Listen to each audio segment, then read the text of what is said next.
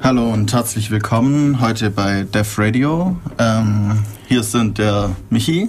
Hi, servus. Der Markus. Hallöchen. Und ich, der Hannes. Äh, hallo. Und unser heutiges Thema ist ähm, Lucid Dreaming oder lucides Träumen. Äh, ja, fangen wir erstmal damit an, was ist denn überhaupt lucides Träumen? Ähm, ja, sag du mal was ein bisschen. Ähm, ja, also beim luziden Träumen geht es eigentlich darum, dass man ganz normal träumt und sich dann irgendwann dessen bewusst wird, dass man jetzt gerade im Moment träumt. Und im Prinzip dann in dem Traum feststeckt und halt ganz genau weiß, okay, ich träume jetzt gerade. Und eben die Möglichkeit hat, diesen Traum komplett zu beeinflussen. Also in Form von, ähm, wo bin ich gerade, was mache ich hier, fliege ich rum, ähm, solche Sachen eben. Und man muss dazu wissen, dass das Ganze jetzt nicht irgendwie was mit Esoterik oder New Age zu tun hat, sondern das sind wirklich Sachen, die wissenschaftlich bewiesen wurden. Und zwar gab es da zum Beispiel ähm, an der University of Stanford so einen Test. Und zwar haben da verschiedene Doktoren, die ähm, Schlafaktivitäten von irgendwelchen Versuchspersonen, von Probanden gemessen und dabei eben festgestellt, die befinden sich jetzt in der REM-Phase. Und man muss wissen, dass in so einer REM-Tiefschlafphase ähm, alle Muskeln vom Körper total entspannt sind. Man kann nicht viel machen. Ähm, nur die Muskeln vom Auge, die reagieren noch. Und sie haben den Probanden dann eben gesagt, dass wenn sie in so einem Traum aufwachen, dann ähm, sollen sie bestimmte Augenbewegungen wiederholen, also Muster wie ähm, das Auge rechts, rechts, links, links, rechts, links, rechts, solche Sachen. Und sie haben dann eben festgestellt, die Probanden sind in der REM-Tiefschlafphase und sie können sich an diese Augenmuster erinnern und die Augen bewegen sich so. Also es hat nichts mit Esoterik zu tun, das ist wirklich was, was wissenschaftlich bewiesen wurde. Und bei uns geht es heute eben darum, wie man sowas induzieren kann, also wie man ähm, dafür sorgen kann, dass man in einem Traum aufwacht. Genau. Ähm, vielleicht noch kurz, wie Sie da drauf gekommen sind, eben, dass man, dass es was mit den ähm, Augen zu tun haben könnte und dass es das zusammenhängt. Ähm, das war so, dass die ähm, eben bei anderen Versuchen dann bemerkt haben, dass ein ein Proband eben eine ähm, Augenbewegung dauernd hatte, die immer rechts, links, rechts, links, rechts, links war. Die ganze Zeit konstant irgendwie 20 Mal und dann haben sie ihn aufgeweckt und gefragt, was er denn geträumt hat und der hat dann bei einem Tischtennisturnier zugeschaut und dadurch haben sie bemerkt, dass eben die ähm, Augenbewegung ganz genau die gleiche ist, die man auch im Traum die Augenbewegung hat. Also dass da wirklich ähm, die physische Augenbewegung und die sozusagen die von dem Traumkörper oder wie auch immer man das nennen will, genau die gleiche ist. Und das eben, ja, haben sie auch probiert. Die haben auch äh, verschiedene andere Tests noch gemacht, um zu schauen, ob ähm, wie weit ähm, Körper und Geist während dem Traum zusammenhängen. Zum Beispiel haben sie auch ähm, äh, eine Probandin oder danach nochmal äh, zwei Männer ähm, äh, sozusagen ähm, Sex in, in dem Traum haben lassen und haben dann eben gemessen und haben festgestellt, dass es auch ähm, fast so der Körper reagiert, wie wenn man wirklich Sex hätte. Also nur der, ähm, nur der Herzschlag ähm, wird nicht wirklich schneller. Aber alles andere ähm, ist wirklich so, als hätte man wirklich Sex. Also da sieht man halt den engen Zusammenhang zwischen dem echten Körper und dem Traumkörper und so, wenn man das so nennen will. Mhm. Ähm, ja, also viele, äh, viele von, oder viele, die meisten Menschen haben normalerweise keine luziden Träume, aber es gibt auch welche, die äh, Menschen, die einfach immer schon luzide Träume haben. Also äh, für dich ist das da nichts Ungewöhnliches, nur für die meisten ist es halt sehr schwer, erstmal einen zu bekommen oder das hinzukriegen und man glaubt auch zuerst nicht, dass es funktioniert. Weil halt vor allem in der westlichen Welt ist der Traum irgendwie sowas, ja, das passiert halt und da kann man nichts dran ändern. Und wenn man jetzt nicht irgendwie gerade so ähm, natürlich begabt sozusagen dafür ist, dann äh, sind, äh, gibt es ja eben verschiedene Techniken. Äh, also ganz einfach mal, was viele Leute haben, ist, wenn sie sich damit beschäftigen, dann haben sie plötzlich halt einfach einen luziden Traum, weil sie bemerken so, ach, das geht und dann plötzlich tun sie es einfach. Aber jetzt eben, es gibt Techniken, mit denen man wirklich sagen kann, okay, heute Nacht bekomme ich jetzt mindestens einen luziden Traum und es funktioniert dann auch. Äh, das ist einiges an Arbeit aufwendig und so. Ich habe es noch nie wirklich hingekriegt, aber ja. Ähm, fangen wir erstmal mit verschiedenen ähm, Techniken an. Was gibt es denn alles? Ja, und ich würde sagen, gegen später können wir da noch was dazu sagen, wozu man das Ganze nutzen genau. kann. Also klar, ist spaßig da dann alles machen zu können. Rumzufliegen. Aber, ja, rumzufliegen, alles auszuprobieren und so. Aber es gibt tatsächlich auch ein paar richtige Anwendungsgebiete, wo, wo man dann solche luziden Träume wirklich sinnvoll nutzen kann. Mhm. Genau, okay. Ähm, erstmal verschiedene. Ach, ja, mein Computer ist gerade ein bisschen langsam. Egal, schauen wir in meinem Buch nach. Ich habe auch ein tolles Buch. Ähm, ich denke, ich schreibe das einfach nachher die ISBN-Nummer auch noch auf die Homepage und dann noch ein paar Links zum. Also der Genau, Wiki-Artikel auf Englisch ist nicht schlecht, der auf Deutsch, ja. Hm, Ich habe auch noch einen tollen Blog-Eintrag gefunden, den kann ich dir noch Genau, auch dazu den kann man auch noch machen. Also ich ähm, würde sagen, die einfachste Technik ist, ähm, dass du dir einfach vornimmst, einen luziden Traum zu beginnen. Genau. Also ich habe schon öfters gelesen, dass das für viele Leute funktioniert, dass die einfach, bevor sie ins Bett gehen, sagen, so, heute Nacht luzider Traum. Da gibt es dann auch verschiedene Techniken, wie intensiv man das macht. Ähm, ich muss jetzt gerade kurz das suchen. Da gibt es eine schöne, in dem Buch auch eine schöne ähm, Zusammenfassung. Also, ähm, was vielleicht ganz wichtig ist bei einem luziden Traum, man muss sich ja bewusst werden, dass man diesen Traum hat. Und da hilft es auch einfach ähm, so zwischendurch mal Bewusstseinsübungen zu machen, eben dass man sich seiner Welt bewusst ist. Das ist sehr hilfreich, auch dann nachher der Traumwelt sich bewusst zu sein und dadurch dann vielleicht durch Traumzeichen oder so ähnliches zu erkennen, dass man eben äh, jetzt träumt. Dazu kommen wir später noch. Ähm, und dann, das ist ein bisschen so, wie wenn man ähm, jetzt irgendwie meditieren wollte. Dann gibt es ja verschiedene Methoden. Jetzt irgendwie, ich konzentriere mich auf einen bestimmten Bereich oder sowas. Dann bin ich mir dessen, diesem Bereich nur ganz bewusst oder ich konzentriere mich sozusagen auf die Lehre. Dann kann ich mir der Bewusstheit bewusst werden. Das ist dann so die oberste Stufe. Also zuerst schaut man mal so, was sehe ich überhaupt, dann was rieche ich, was schmecke ich, äh, ich stelle mir einen Geschmack vor und so weiter. Dann kann ich immer tiefer gehen in die immer ähm, komplizierteren Sinne sozusagen, bis ich ganz aus den Sinnen rausgehe und nur noch Richtung Geist gehe und sowas.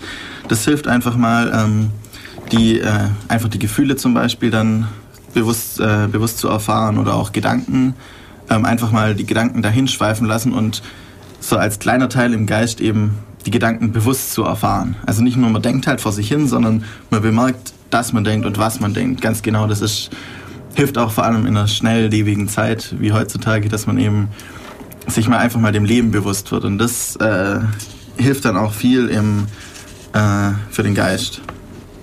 Ähm, ich muss es gerade kurz suchen, genau, ja. Kapitel 3. Ähm, ja. Ähm, ja, eben, also diese ich finde jetzt gerade die Seiten nicht mehr so gut, deswegen müssen wir gerade ein bisschen improvisieren. Ähm, also, äh, ja, wenn ich mir das vornehme, da gibt es verschiedene Möglichkeiten. Entweder ich mache es eben einfach nur so, ja, ich nehme jetzt vor, dass ich jetzt eben äh, aufwache, oder ich kann auch das noch ein bisschen intensiver machen und mich äh, fast so, wie wenn ich in eine Meditation gehe, in den, äh, gehe in den Schlaf rein ähm, denken. Also ich versuche... Ähm, äh, wenn man meditiert, versucht man ja irgendwie den Körper zu entspannen, zu beruhigen, je nachdem, was man will, entweder die Gesang Gedanken einfach ähm, weglaufen zu lassen, dass sie eben nie mehr kommen. Also nicht irgendwie die Gedanken wegdrücken, sondern einfach nur, ach, das war ein Gedanke, ist ja auch egal. Also den einfach wegfließen lassen und dann ähm, behindert er einen nicht mehr, dann diese, dieses Nichts sozusagen in der Meditation zu finden. Und statt dann eben wach zu bleiben in diesem Zustand, versucht man in dem, im Geist wach zu bleiben, aber den Körper wirklich einschlafen zu lassen. Und äh, dann, das nennt man Wake-Induced Lucid Dreaming, also direkt vom Schlaf beeinflusst. Das ist ähm, nochmal ein bisschen schwerer jetzt, halt einfach zu sagen, ja, ich will jetzt einen luziden Traum haben und dann funktioniert es hoffentlich oder so. Sondern ich ähm, gehe sozusagen direkt vom Wachzustand in den luziden Traumwachzustand. Und mein Körper schläft nur ein. Das ist, ja, ähm, ziemlich kompliziert. Ich habe es mal fast hingekriegt. Also dann ist halt das Problem, ähm, dass man dann manchmal wirklich einschläft und sich dann eben wach zu halten im Geist. Das ist ja nicht unbedingt immer so leicht. Ähm, Also ich, ähm, eine der einfachsten Sachen, wo ich bis jetzt gelesen habe, war, ähm, dass man erstmal anfängt, sich an seinen Traum zu erinnern. Bei vielen Ja. Leuten geht es auch so, sie haben einen luziden Traum und erinnern sich einfach nicht mehr dran. ja, Im Prinzip träumt man auch jede Nacht. Bloß die wenigsten erinnern sich wirklich daran. Mhm. Und deswegen sollte man damit anfangen, erstmal seine Träume aufzuschreiben. Also gleich nachdem man aufwacht, sofort aufschreiben, was passiert ist. Weil schon nach den ersten ein, zwei Minuten ist wieder weg. ja. Ähm, ich wollte mal aus meinem eigenen Erfahrungsschatz berichten. Also äh, laut Wikipedia hat man so zwischen 5 und 7 REM Schlafphasen pro Nacht und innerhalb einer solchen Schlafphase treten mehrere Träume auf. Und mittlerweile kann ich es auch aus meinem eigenen Erfahrungsschatz bestätigen. Es passiert mir manchmal, dass ich morgens aufwache und gar nicht weiß, was die Nacht überhaupt passiert ist. Aber irgendwann mal im Verlauf des frühen Vormittages kommt ein Event, das mich an meinen Traum erinnert, weil es so ähnlich passiert ist. Und erst in dem Moment wird mir eigentlich bewusst, dass ich geträumt habe. Ja, das Und passiert oft. Also mir jetzt persönlich auch. Das ist am geschicktesten und dann eben aufschreiben. Es wird, erst, es wird erst nach dem Aufwachen bewusst, was man eigentlich geträumt hat. Ich kann meistens nicht den ganzen Traum rekonstruieren. Mittlerweile habe ich es auch so, ich schlafe sehr unruhig und wache auch ein paar Mal pro Nacht auf. Und je stärker dieser Wachzustand wird, das heißt, wenn ich wirklich am nächsten Morgen wenn mir am nächsten Morgen bewusst ist, dass ich wach gewesen bin, mhm. kann ich während dieser Wachphasen auch meistens einen Traum rekonstruieren. Ja, ähm, man wacht normalerweise mehrmals pro Nacht auf, ohne sich daran zu erinnern. Also so zehnmal aufwachen in der Nacht ist nicht, äh, nicht ungewöhnlich, nur normalerweise erinnert man sich nicht daran. Wenn man dann eben unruhigen Schlaf hat, dann ähm, heißt das, dass man mehr aufwacht, als normalerweise ist und eben dann sich daran erinnert eben. Was auch noch interessant ist, wäre mal die Frage, wie man eigentlich einen Traum von der Realität unterscheidet. Und für jemanden wie mich, der sehr viele Albträume hat, ist es wichtig, dass man auch einfach Angst abschüttelt und am nächsten Morgen rauszubekommen, ist das jetzt gestern wirklich passiert oder war das jetzt nur eine Nacht gewesen? Ja. Und dabei habe ich folgende Beobachtung gemacht. Träume für mich sind dadurch typisch, dass man im Traum Emotionen hat. Man hat Angst, man freut sich. Und diese Emotionen sind unabhängig davon, wie stark das Event ist, ja aussieht, sind immer ganz stark. Ich schaue, ich schaue in, äh, ich schaue in irgendeinem verknobelten Ast, erkenne darin etwas Gruseliges und verspüre sofort ein extrem starkes Gefühl der Angst. Es mhm. gibt in diesen Emotionen eigentlich keine Abstufung, sondern sie, sondern sie sind sofort da und sie sind durchschlagend. Sie fordern etwas.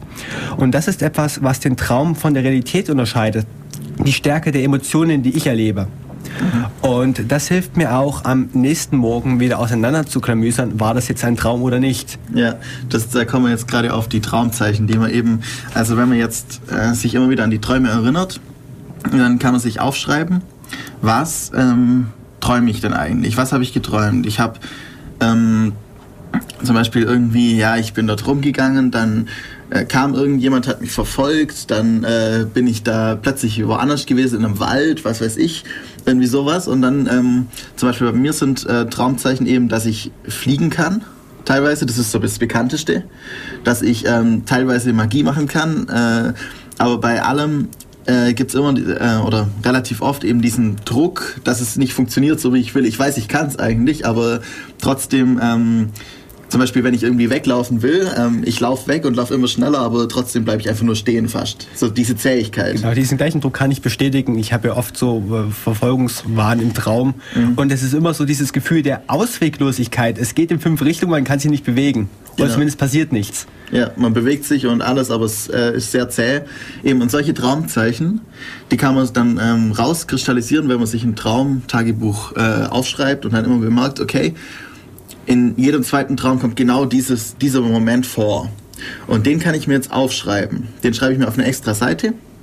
Irgendwie, dann gibt es dann verschiedene Leute, die sagen, ja, den muss man jetzt ganz schön gestalten und so. Und man muss das als Ritual machen, auch dieses ganze ähm, Traumtagebuch. So irgendwie jeden Morgen nach dem Aufstehen, bevor ich den Kaffee trinke, schreibe ich erstmal das rein. Und ähm, dann, wenn ich dann eben so eine Liste an Traumzeichen habe, kann ich anhand der Traumzeichen wieder erkennen, dass ich jetzt träume. Das heißt, wenn ich mir bewusst bin, ja, wenn ich mich nicht fortbewegen kann, das ist in der normalen Welt nicht so, das ist nur in der Traumwelt so. Das heißt, ich muss jetzt träumen. Oder ähm, ich, ich kann Magie, ich, äh, ich kann irgendwelche Sachen einfach nur mit meiner Gedankenkraft irgendwie hochheben, verformen, was ist ich. Solche, solche Sachen, die kann man sich dann eben bewusst werden im Traum. In dem Moment muss ich jetzt direkt mal weiterfragen. Es ist mir schon passiert, dass ich in eine, dass ich in eine dieser Verfolgungsvorstellungen in den Wachzustand übergegangen bin und der Kopf fragt jetzt, wie geht es denn jetzt weiter? Und jetzt, und jetzt stehe ich da in dieser, dieser, in dieser Situation mit dem Gefühl von Angst und ich frage mich jetzt, ja, ich bin jetzt zwar wach und kann jetzt steuern, aber was soll ich jetzt damit anfangen? Ich meine, in welche Richtung willst, willst du es dann denken? Welchen Vorteil bringt es dir? Ähm, du kannst, du hast eben dann auch die Möglichkeit, verschiedene, also hast verschiedene Möglichkeiten. Du kannst dich deiner Angst stellen, ähm, je nachdem, wie gut es halt funktioniert. Ähm, du kannst ähm, also im, im Traum bist du Gott und noch mehr, eigentlich. wenn du dir dessen bewusst bist. Du kannst deine gesamte Traumwelt einfach so verändern. Und deswegen, ja, kannst du einfach tun, was du willst. Ähm, vielleicht kommen wir da nachher noch mal ein bisschen mehr dazu. Da gibt es verschiedene Techniken, wie du dann eben auch in andere Welten rutschen kannst oder so. Ähm, müssen wir bei einem luziden Traum auch von einem Tagtraum reden oder reden wir ausdrücklich von einem Nachttraum?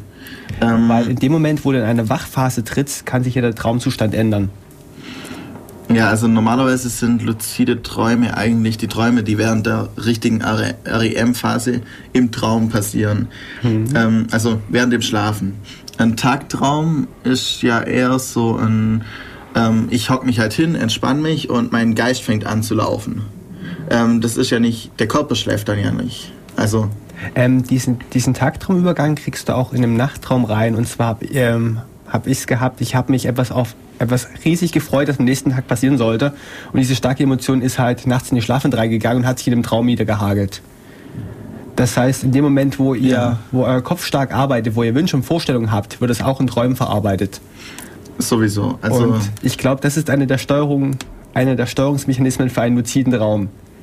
Wenn euer Kopf sowieso Gedanken abarbeiten muss, dann gebt ihm einen Gedanken, den er in der Nacht abarbeiten soll. Genau. Das ist eben dieses ähm, aus dem Wachzustand heraus eben sich vornehmen, ich träume jetzt einen luziden Traum genau über dieses Thema. Das kann ich auch machen eben. Also nicht nur, ich, ich habe jetzt einen luziden Traum, sondern ähm, es geht genau um dieses Thema. Und also das ist äh, auch eine echt Möglichkeit. Zum Beispiel, ich habe am ähm, nächsten Tag einen Vortrag und ich habe den Vortrag schon 500.000 Mal für mich vorgetragen, habe aber trotzdem noch Angst. Das heißt, ich stelle mir in dem ja, jetzt kommen wir schon fast wieder zu den, schon zu den Anwendungen. Das ist ein bisschen blöd, aber egal. Ähm, ich stelle mir dann eben vor, wie ich das vor einem riesengroßen Raum mache, wo alles voll ist und übe dort so lange den Vortrag, bis ich ihn kann. Und dann habe ich auch nachher im, äh, in echt nachher keine Probleme mehr, weil ich eben dann mir so dieses Gefühl der Angst oder sowas im Traum schon vorstellen kann und dann einfach wegdenken kann. Und dann ist es nicht mehr da und es läuft. Sag mal, Jungs, so eine ganz neugierige Frage. Habt ihr jemals einen Traum mit Personen gehabt, bei dem ihr gesehen habt, dass die Personen gealtert sind? Bei mir im Traum ist es immer typisch, dass alle Personen, egal in welcher Zeit ich mich befinde, immer gleich aussehen. Sie sind gleich alt, haben sie ihren Charakter nicht verändert. Das kommt immer darauf an, wie lange ich die Person schon nicht mehr gesehen habe. Also äh, normalerweise ähm, wird, glaube ich, bei mir dann das Bild eben, das ich das letzte Mal die Person gesehen habe, ähm, gespeichert sozusagen. Das, ähm, also ein Traum ist ja eigentlich, ähm, wenn ich wach bin, dann habe ich äußere Einflüsse in meinem Gehirn. Das verarbeitet mein. Gehirn, daraus ziehe ich Schlüsse, dadurch formt sich mein Ich und äh, das, wie mein Ich denkt. Ähm, wenn ich dann im Traum oder halt in so einer Dämmerschlafphase bin schon, also Tagtraum, ähm, dann nehme ich weniger von außen an und wenn ich wirklich schlafe, nehme ich gar mhm. keine Signale mehr von außen an und mein Gehirn produziert meine eigenen Signale und da ist eben also mein eigenes, meine eigene Welt. Und dadurch, dass es eben keine, keinerlei Einflüsse gibt, nimmt es halt den letzten Zustand, den es von bestimmten Dingen einfach kennt.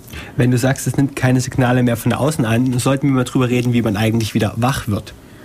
Ähm, das sind ja, das, dann. darüber muss man sich im Prinzip erstmal gar keine Gedanken machen, weil die meisten Leute, wenn sie einen luziden Traum haben, sind dann so aufgeregt, ja. dass sie es jetzt geschafft haben, dass sie dann gleich aufwachen.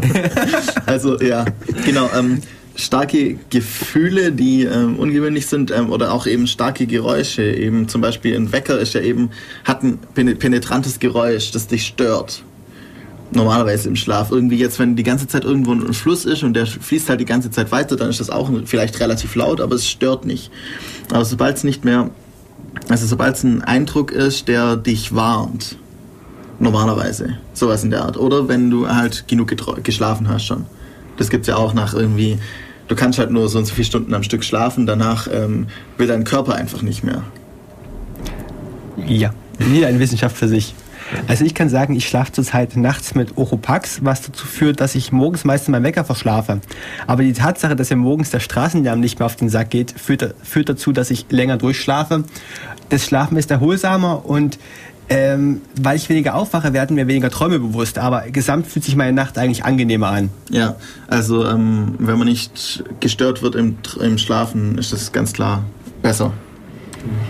Also es gibt so ein paar Techniken, um im luziden Raum wenn man kurz davor aufzuwachen, um das dann doch noch in den Griff zu bekommen. Und eine, die wohl recht gut funktioniert, ist, dass man sich in eine, wie eine Pirouette dreht, im Kreis dreht. Eine andere Sache wäre Hände reiben. Das funktioniert wohl auch besonders gut. Das sind solche Sachen, wo sich der Körper dann wohl wieder beruhigt, ähm, dass du eben doch nicht aus diesem luziden Traum aufwachst. Und es gibt natürlich auch die Möglichkeit, genau das Gegenteil zu machen. Du schläfst aus dem luziden Traum wieder ein. Also du, du gehst wieder raus in den Schlafzustand. Ähm, und dazu kannst du dann eben, hilft es bewusst zu sagen, dass ich, ich träume, ich träume, ich träume. Eventuell sogar es laut zu sagen im Traum. Ich hätte jetzt eigentlich erwartet, dass nach jeder REM-Phase ein kurzer Wachzustand kommt. Muss nicht sein. Die kann, ähm, so wie ich das weiß, kann er mehr oder weniger, ja, vor allem nach den REM-Phasen, aber theoretisch kann er überall passieren. Die Frage ist, wie schnell du dann wieder in den vorherigen Zustand zurückrutschst. Ja. Also du hast ja verschiedene Schlafstufen. Vielleicht äh, machen wir das noch und dann machen wir vielleicht noch mal ein bisschen Musik. Ähm, wenn man wach ist, ähm, nimmt man alles bewusst wahr und dann ähm, schläft man ein. Dann gibt es so zwischendurch so kleine, ähm, also wenn man einschläft und nicht sofort in den Schlaf reinfällt, kann es ja sein, dass man so, so ein ganz kleines bisschen was träumt und sofort wieder aufwacht. Ich weiß nicht, wie weit ihr das habt. Also ich habe das öfters mal, dass ich halt so irgendwie so eine ein paar Sekunden lang nur was träume, dann sofort wieder aufwach ähm, und dann das zwei, dreimal passiert, bevor ich dann wirklich einschlafe. Das passiert mir ab und zu mal im Hörsaal und das, Witzige, und das, Zum Beispiel im Hörsaal. Genau, und das Witzige dabei sind die Aufwachmomente, wo ich immer gleich hochschrecke. Ja. Die sind sehr abrupt. Ja, also das, äh, wenn man gerade im Hörsaal zum Beispiel jetzt aus Versehen einschläft, dann ähm, fällt mir oft auch, oder aus dem Tutorium oder was weiß ich was, wenn man ein bisschen zu lange abends weg war, dass man dann eben... Ähm, Diese Euphemismen immer.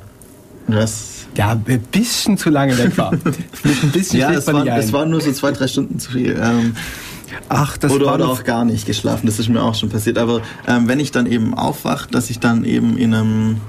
Ähm, eben plötzlich ist der gesamte Aus, äh, Eindruck der äußeren Welt viel lauter. Das ist mir schon aufgefallen. Also dann irgendwie vorne redet halt der Tutor oder der Dozent irgendwas und ich schlafe ein, zwei Sekunden später wache ich wieder auf und es ist viel lauter, doppelt so laut als vorher. Ähm, ja, aber das, das wollte ich eigentlich gar nicht sagen. Also, ähm, wenn ich dann einschlafe, falle ich zuerst normalerweise in eine Tiefschlafphase. Das heißt, ähm, ich atme ganz ruhig, ich habe keine, eigentlich keine Augenbewegungen. Das ist ähm, das, äh, wo mein Geist auch nahezu nichts tut. Also das kann man nachmessen, da, da passiert eigentlich nichts im Körper. Und dann langsam, nach einer Weile, das ähm, rutsche ich dann in die REM-Phase.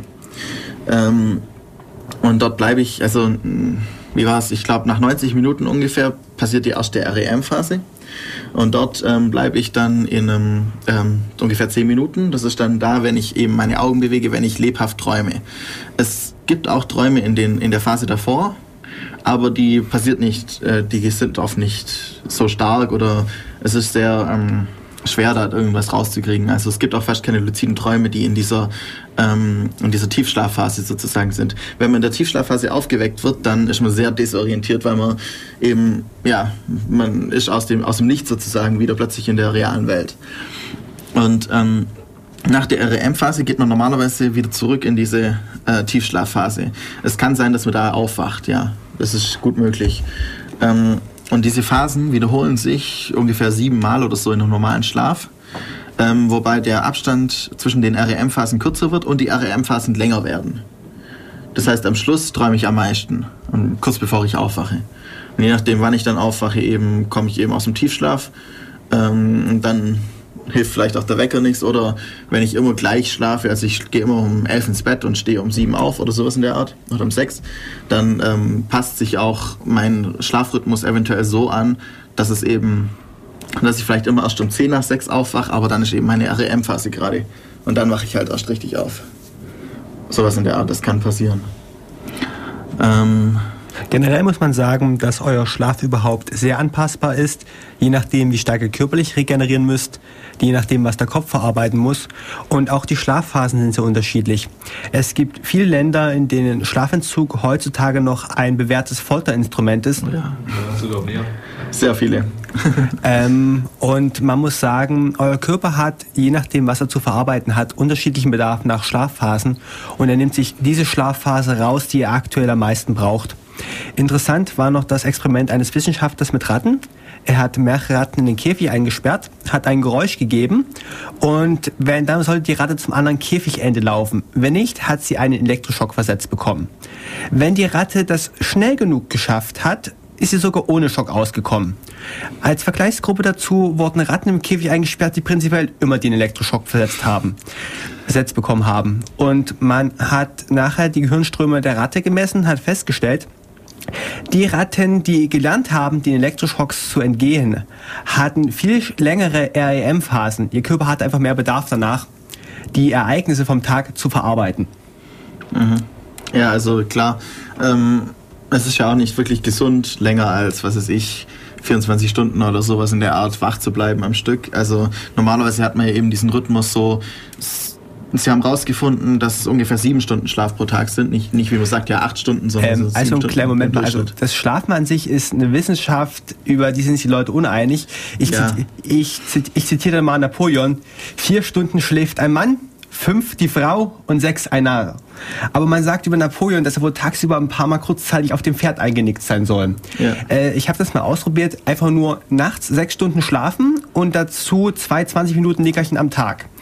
Es fühlt sich auch unglaublich gut an, dann mit einer Gesamtsumme von sieben Stunden Schlaf auszukommen. Mhm. Für jemanden wie mich, der, wenn er am Stück schläft, acht Stunden schläft.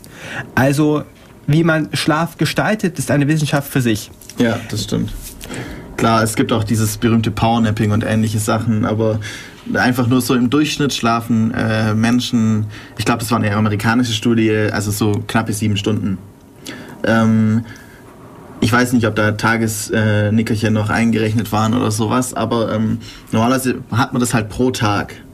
Und wenn man jetzt eben ähm, mal einen Tag lang eben gar nicht schläft, also ich habe auch schon mal irgendwie dann so 43, 44 Stunden am Stück, wenn man dann irgendwas noch organisiert und dann fest hat und der die ganze Zeit wach sein muss, abbauen und abends dann nochmal irgendwas, dann ist man halt schnell mal 44 Stunden oder sowas auf den Beinen. Also das müsste mein Rekord irgendwie sein. Und dann schlafe ich auch mal ähm, länger und aber das dann meistens auf zwei Tage verteilt, bis ich mich wieder erholt habe. Komplett. Um mal hier noch ein Stück in die Biologie reinzugehen, sollten wir das Melatonin erwähnen. Das Melatonin ist ein Schlafhormon. Ihr spürt es eigentlich dadurch, dass ihr müde, träge und schläfrig werdet. Es, führt, es fährt die Körperfunktion runter und wird bevorzugt in der Nacht ausgeschüttet. Und eigentlich sollte man zu dem Zeitpunkt, wo Melatonin in Massen ausgeschüttet wird, schlafen, weil ansonsten der Schlaf sehr unerholsam wird. Ja. Und eben, wenn man das nicht macht, dann putscht man sich durch irgendwelche Drogen wie Kaffee oder so auf. am besten, am leichtesten. Genau, also Koffein hat an sich ganz lustige Wirkung. Ich habe mal versucht, damit wach zu bleiben. Und ihr kennt es sicherlich, wenn man durch Schlafentzug Kopfschmerzen hat und der Körper brüllt, ich habe eigentlich gar keinen Bock mehr. Habe mir massenhaft Koffeintabletten reingeworfen, habe festgestellt, die Kopfschmerzen gehen nicht weg, aber ich kann jetzt nicht mehr einschlafen. Verdammt nochmal. Das ähm, kommt auch immer darauf an, auf die Person, wie sie auf eben sowas reagiert. Ähm, das kann man vielleicht erwähnen. Ich war in der Apotheke Koffeintabletten kaufen und ich komme ich komm dazu an, als kleiner Klugscheißer. Schönen guten Tag, ich hätte gern ein oral einzunehmendes Koffeinpräparat. Der Apotheker grinst mich an. Du brauchst nicht zu denken, dass es dir beim Studium hilft. Wie viel brauchst du? Und ja. im Prinzip kann man sagen, dass Koffein zwar diesen Einschlafzustand verhindert, aber die Konzentration senkt und müde fühlt ihr euch immer noch. Ja, also es, ähm, ich habe auch mal zum Spaß eine Koffeintablette genommen und ich habe halt bemerkt, dass ich dann irgendwie so ähm, mich gefühlt habe, wie wenn ich einen Adrenalinausstoß hätte. Wahrscheinlich hatte ich dann auch einen, aber ähm, konzentrieren, viel mehr kann man sich trotzdem nicht wirklich. Also, ja. Also ich persönlich auf jeden Fall nicht. Ähm, vielleicht machen wir wirklich mal kurz Musik. Ähm, wir haben jetzt schon eine halbe Stunde am Stück geredet. Äh, ja, ähm, das heut, heute ähm, haben wir sogar zum Thema passende Musik. Und zwar ähm, von JT Bruce ähm, das Album The Dreamer's Paradox. Das ist ein Instrumental-Album, Instrumental Rock irgendwie. Ich habe schon mal ähm, was davon gespielt gehabt, aber heute spielen wir jetzt mal nur aus diesem Album genau. Ähm, zuerst mal The Dreamers Overture. Hallo, ähm, ja, wir haben gerade irgendwie ein technisches Problem. Mein Player hat sich aufgehängt. Ähm, ja, dann machen wir wohl jetzt einfach gleich weiter. Ja, also ich denke, wo wir noch ein bisschen was dazu sagen können, ist, ähm, wenn man dann in so einem Traum aufwacht, oder allgemein zum Traum. Wie kriegt man überhaupt mit, was man jetzt gerade träumt? Wir haben vorher schon kurz darüber geredet, aber ich denke, da können wir noch ein bisschen mehr was dazu sagen. Ähm, und ein so ein Ding, was eben typische Indikatoren dafür sind, dass man jetzt träumt, ähm, um das zu verstehen, muss man erstmal wissen, dass unser, ähm, unser Gehirn plus, plus minus 7 Bit an Informationen halten kann, aktuell. Und deswegen gibt es im Traum einfach so ein paar Sachen, die sich immer ändern, wenn man wegschaut, weil es einfach für das Gehirn nicht wichtig ist. Und wenn man dann zurückschaut, wird es in dem Moment neu generiert. Da gehören so Sachen dazu wie ähm, irgendwelche Schilder, die rumstehen, die mit Text beschriftet sind. Sowas ändert sich. Oder ähm, ziemlich auffällig Uhren. Wenn man auf eine Uhr schaut, weg, kurz wegschaut und wieder zurückschaut, ist da eine andere Uhrzeit drauf. Mhm. Weil das Gehirn das eben nicht richtig mitkriegt. Und ein so ein Ding, wie man dann ähm, luzide Träume induzieren kann, ist, dass man ähm, sich zum Beispiel angewöhnt, immer wenn man irgendwo in den Raum reinkommt, schaut man auf die Uhr, auf seine Armbanduhr. Und im Traum, wenn man träumt, dass man irgendwo reinkommt, macht, ähm, macht das Gehirn das schon automatisch, weil es sich angewöhnt hat. Immer wenn ich in den Raum reinkomme, gucke ich auf die Uhr. Mhm. Und ähm, wenn ich dann eben auf die Uhr gucke im Traum, dann checke ich das im Traum. Ah, okay, Moment, ich bin jetzt ja im Traum. Und die Uhrzeit stimmt hier wieder nicht mehr und so. Ja. Ja, also das ist, ähm, das kenne ich als Technik der Reality Checks. Mhm. Das heißt, ähm, ich mache den ganzen Tag über so Reality Checks. Ich schaue auf die Uhr und ähm, tagsüber kommen da natürlich sinnvolle Uhrzeiten auch raus. Also irgendwie jetzt gerade halt 13.40 Uhr ähm, und so weiter. Und nachts ähm, kann es halt sein, dass dann vollkommen irrsinnige Uhrzeiten rauskommen auch. Weil das, ähm, da steht, ähm, das Gehirn weiß nur, ja, da steht eine Zahl drauf, sozusagen, aber nicht was für eine Zahl genau, also was jetzt Sinn machen könnte überhaupt. Ähm, zum anderen kann man zum Beispiel auch ähm, die Anzahl der Finger an der Hand zählen. Das heißt, normalerweise habe ich da eben fünf Finger. Im Traum kann es halt sein, das sind vier oder sieben. Ähm, und so gibt es ganz viele verschiedene äh, Reality-Checks, zum Beispiel auch einfach mal probieren abzuheben. Kann ich fliegen? Im Traum funktioniert das, in der Realität nicht. Und wenn ich das eben die ganze Zeit mache, immer, immer mal wieder alle halbe Stunde oder so oder alle zehn Minuten, einen so einen Test mache. Das beeinflusst natürlich auch mein äh, waches Leben, aber vor allem bemerke ich dann halt im Traum re relativ schnell, ja, jetzt, äh, das stimmt mal wieder nicht. Okay, jetzt muss ich träumen. Also das ist noch eine andere Technik eben. Ähm, dann, was hatten wir schon? Dieses eben, ich nehme mir vor, dass ich jetzt träume. Das nennt sich dann Mnemonic Induced Lucid Dreaming. Also ähm, durch die Erinnerung daran, dass ich mir was vorgenommen habe, tue ich es auch wirklich. Dann kann ich mir auch eben vornehmen, ja, ich träume jetzt über genau dies oder jenes. Und dann gibt es noch dieses äh, Wake Induced, dass ich direkt vom, äh, vom Wachzustand eben in den Schlaf reinrutsche und eben in den luziden Schlaf. Und ähm, ich kann mir eben ein Traumzeichen merken. Das ist so ein bisschen wie Reality-Checks, nur eben andersrum ähm, sozusagen Traum äh, testen. Also immer, ob ich im Traum bin. Jetzt nicht, ob ich jetzt bei Reality-Checks mache ich eher so, bin ich in der Realität? Nein, also muss ich im Traum sein. Bei Traumzeichen schaue ich immer, bin ich im Traum? Ja, also träume ich. So. Und wenn, weil in Reality-Checks stimmen in der Realität und ähm, Traumzeichen stimmen eben in der, in der Traumwelt und in der Realität gibt es das so nicht. Ähm, ja, dann ähm, wichtig halt, eventuell, wenn man sich wirklich mehr damit äh, befassen will, ist dann auch so eine Art Traumtagebuch zu führen. Also wirklich ähm, stichpunktartig oder ausformuliert irgendwie aufzuschreiben, was man denn träumt. Und vor allem eben, um Traumzeichen rauszubekommen auch und vor allem, um eben rauszubekommen, wie träume ich denn, ähm, ja, äh, also und vor allem auch, was träume ich, also mich wirklich daran erinnern. Es kann sehr vielen Menschen passiert es vielleicht auch einfach, dass sie einfach so auch luzide träumen, aber sich halt wirklich nie daran erinnern. Und ja, äh, was könnte man jetzt dann noch? Ähm, kommen ein bisschen zu dem, was es bringt, oder ja fast schon zu früh. Was? Ja, stimmt eigentlich. Wir haben immer so. Ähm, vielleicht sollten wir mal noch mal ein. Äh, was wolltest du eigentlich noch sagen? Die Basics vom Schlaf. Genau. Wir sind ein bisschen durcheinander. Jetzt kommen wir noch mal dazu. Was ist denn eigentlich Schlaf genau? Okay, also während die Jungs sich sammeln, schlage ich mal mit dem Thema quer und mache eigentlich die Grundlage zum Träumen, dem Schlaf. Ähm, hier mache ich direkt wieder den ersten Querschläger. Und zwar nämlich unser Kurzzeitgedächtnis, sagt man so, hält circa 10 Sekunden lang Informationen verfügbar, bevor sie weggeworfen werden. Und Die Frage ist nur, wie viele, äh, wie viele Informationen? Genau. Ähm, das ist nämlich lustig, wie viele, wie viele Informationen prasseln eigentlich auf uns ein. Ihr habt permanent eure Augen, die was wahrnehmen, ihr habt eure Ohren, die was hören. Das ist ja noch äh, augenscheinlich, so im wahrsten Sinne des Wortes. Aber schon in dem Moment, wo ihr steht oder sitzt, nehmen eure Füße oder vielleicht das ganze Bein Druck, Reize wahr. Die könnt ihr vergleichen. Sitzt ihr mehr auf dem linken oder mehr auf der rechten Pobacke? Und das Problem ist, wenn immer diese Informationen nicht abgerufen werden, werden sie nach 10 Sekunden verworfen.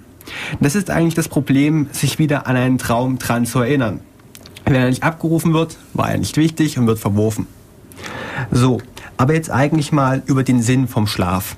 Also ihr könnt gerne selbst mal bei Wikipedia reinschnarchen, da gibt es verschiedene Theorien. Die einen sagen, dass Raubkatzen länger schlafen müssen, damit das Gleichgewicht zwischen Beutetier und Nahrung erhalten bleibt. Es gibt welche, die reden von Regeneration des Körpers, Regeneration des Geistes. Das kann man eigentlich sehen, wie man will, aber ich mag euch mal meine eigene Hypothese erzählen. Ich bin zu Schulzeiten sehr viel Fahrrad gefahren und Schulzeiten heißt, du hast ja deine acht Stunden hier am Tag rumhängst, aber so wirklich geistig anstrengend ist es nicht, weil die Aufgaben schaffst du ja auch so. Aber Fahrradfahren ist schon wieder körperlich anstrengend, wenn man es wirklich als Sport begreift. Und da war jetzt die Frage, was bringt mir in diesem Moment eigentlich Schlaf? Und die Sache ist relativ einfach. Für die körperliche Regeneration ist der gar nicht so wichtig. Denn wenn ihr euch als Sportler regenerieren wollt, braucht ihr circa vier Stunden Ruhezustand am Tag. Ihr könnt euch hinlegen, ihr könnt alle Muskeln relaxen, Relaxation, Fachbegriff in dem Moment. Und euer Körper wird einfach regenerieren. Aber Schlaf ist etwas wirklich, um das Gehirn zu entrümpeln von Gedanken am Tag. Das ist auch der Grund, warum in dem Moment jeder mögliche Input durch Sinne abgeschaltet wird, warum ihr im Schlaf nicht mehr mit euren Augen seht und mit den Ohren hört. Es geht einfach darum, die Informationsflut vom Tag einfach mal abzuschalten und das, was irgendwo noch im Gedächtnis zwischengespeichert ist, rauszuschmeißen. Ähm, man kann jetzt auch über Schlaf verschiedener Tiere reden. Also man hat Schlaf bei verschiedensten Wirbeltieren beobachtet und dann versucht zu analysieren. Zum Beispiel Nagetiere wie Mäuse schlafen sehr viel. Bei Mäusen hat das noch einen anderen Vorteil. Sie sind ähm, im, im Verhältnis von Volumen zur Oberfläche sind Nagetiere sehr ungeschickt. Das heißt, sie haben einen hohen Energiebedarf, den sie einfach nur brauchen, um ihre Körpertemperatur aufrechtzuerhalten. Währenddessen, wenn ihr euch einen Wal anguckt, das ist ein Riesenklumpen Fleisch, da dringt von innen nach draußen kaum Wärme, der wird kaum der wird, der wird wenig Energie brauchen, um sich selbst am Leben zu erhalten. Und deshalb schlafen Mäuse mehr, weil im Schlaf eure Körperfunktionen heruntergefahren werden und ihr anfangt Energie zu sparen. Mäuse schlafen bis zu 20 Stunden am Tag. Und das brauchen sie auch, um Energie zu sparen. Denn die anderen vier Stunden verbringen sie mit Fressen. Ähm, interessant ist es, sich den Schlaf von anderen Wirbeltieren anzusehen, zum Beispiel von Delfinen. Delfine sind Säugetiere, die im Wasser leben. Kennt ihr sicherlich. So long and thanks for all the fish. Und wenn der Delfin nach 20 Minuten nicht auftaucht, hat er ein kleines Problem mit seiner Luft. Deshalb sieht Schlaf bei Delfinen ganz anders aus. Delfine haben zwei Gehirnhälften, zwischen denen sie problemlos umschalten können. Das heißt, eigentlich legt sich immer nur die Hälfte vom Gehirn schlafen. Teilweise wird dabei auch ein Auge geschlossen. Solchen Schlaf hat man zum Beispiel auch noch bei Pinguinen beobachtet. Kaiserpinguine können mit einem, mit einem halben Auge, also mit einem Auge zu und einer halben Gehirnhälfte schlafen. Sie können aber auch mit beiden schlafen. Das ist ganz unterschiedlich. So, wir waren vorhin bei Träumen und haben ganz oft den REM-Schlaf erwähnt. Vielleicht sollten wir mal erklären, wie Schlaf wissenschaftlich analysiert wird. Es gibt dafür ein Schlaflabor. Ihr legt euch in ein Labor schlafen und werdet dann ganz viele Elektroden angeschlossen. Gemessen werden zum Beispiel mit dem EEG. Wie, was ist das? Elektronik? Äh. Ich weiß noch, EKG war Electronic Cardiogramm. Ja, und das ist ähm, eben das fürs Gehirn. mit dem EEG bekommt ihr kleine Elektroden auf den Kopf aufgesetzt, die, ähm, wir wollten das nennen, Kapazitäten messen. Damit kann man Aussagen über Gehirnströme Ströme treffen. Über das EKG bekommt ihr mehrere Elektroden an den Körper und die können sowas wie Herzaktivitäten messen. Des Weiteren kann man auch noch Spannungen von verschiedenen Muskelgruppen abgreifen. Das heißt also, man kann Aussagen darüber treffen, arbeitet gerade euer Hirn, arbeitet euer Herz, was macht eure Atmung, welche Muskeln werden gerade angesprochen und hat dann halt den Zusammenspiel der Körperfunktionen in verschiedene Schlafphasen erteilt. Ihr habt den leichten Schlaf, den Tiefschlaf, den Wachzustand Und die REM-Phase, in der das Träumen auftritt. Was heißt eigentlich REM? Rapid Eye Movement. Diese Schlafphase ist dadurch gekennzeichnet, dass der gesamte Körper entspannt ist. Es gibt wirklich keinen Impuls mehr, dann irgendeine Muskel im Bein, im kleinen Finger, nichts passiert mehr. Mit Ausnahme der Augen. Sie sind die einzigen, die noch aktiv vom Gehirn angesprochen werden und sich sehr aktiv bewegen. Rapid Eye Movement. Und während dieser Phase hat man sehr starke Gehirnaktivitäten beobachtet und deshalb weiß man, dass während dieser Schlafphase das Träumen eintritt. So, warum ist jetzt eigentlich der Rest vom Körper abgeschaltet während, während eures Traumes? Stellt euch mal vor, ihr habt im Traum gerade das Gefühl, wegrennen zu wollen und eure Beine werden wirklich angesprochen, aktiv. Das gäbe ein kleines Desaster. Gibt es ja auch bei Schlafwandlern und ähnlichem. Genau. Bei Schlafwandlern rätselt man noch, aber man vermutet, dass es Störungen mit der Abschaltung der Muskeln im REM-Schlaf gibt. Beziehungsweise, also ich dachte eigentlich, dass Schlafwandeln oft auch in der nicht-REM-Phase passiert, aber vielleicht habe ich das irgendwo falsch gelesen. Ich passe genauso. Das bin ich mir gerade nicht sicher. Also, aber da fehlt eben diese Abschaltung des Geistes vom Körper. Also ihr hört gerade zwei Nicht-Wissenschaftler spekulieren, nehmt uns bloß nicht ernst. Das ist sowieso nie. Ja, dann würde ich jetzt glatt mal weitergeben, nachdem wir die Very Basics des Schlafs im Schnelldurchgang mal abgehandelt haben. Ja, ähm, okay, äh, was wollten wir jetzt machen? Ja, Techniken. Was wir noch gar nicht gesagt genau. haben, ist, dass es auch die Möglichkeit gibt, ähm, den Wecker auf ähm, genau. ungefähr vier, fünf Stunden nach dem Einschlafen zu stellen. Du willst jetzt aber nicht Urgame spielen und in der Nacht reden gehen, oder? nee, ähm, dann wacht man nach vier bis fünf Stunden auf, idealerweise so mitten in der Tiefschlafphase, stellt den Wecker auf ähm, 10 Minuten und snooze. Und was dann passiert, ist, dass man wieder abdriftet in den Schlaf, wieder zurückkommt, wieder abdriftet und so weiter. Und der Gag soll sein, dass man eben kurz aufwacht, sich dann dessen bewusst wird, dass man jetzt luzide träumen will und dann direkt wieder abdriftet. Und so soll es eben einfacher sein, direkt in diesen luziden Traum einzukommen. Ja, also das ist mir auch schon mal fast gelungen. Ähm, und zwar läuft es dann ungefähr so ab, man wacht auf, bemerkt, okay, ich habe gerade geträumt. Was habe ich denn geträumt? Und dann ähm, schlafe ich, gehe ich wieder in diesen Traum zurück. Das heißt, ich träume den Traum weiter, aber weiß jetzt, dass, ich, dass es ein Traum ist.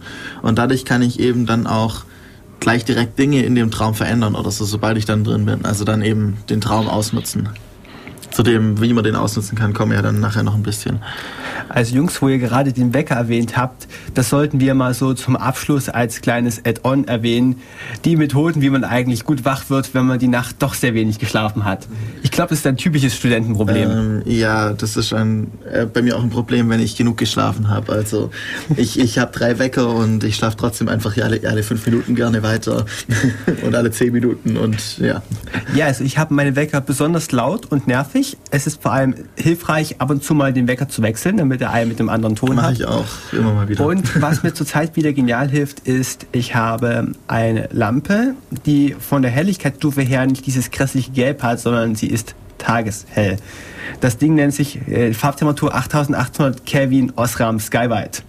Und das okay. Ding habe ich als drei Leuchtstoffröhren direkt neben meinem Bett mit Zeitschaltuhr. Ja.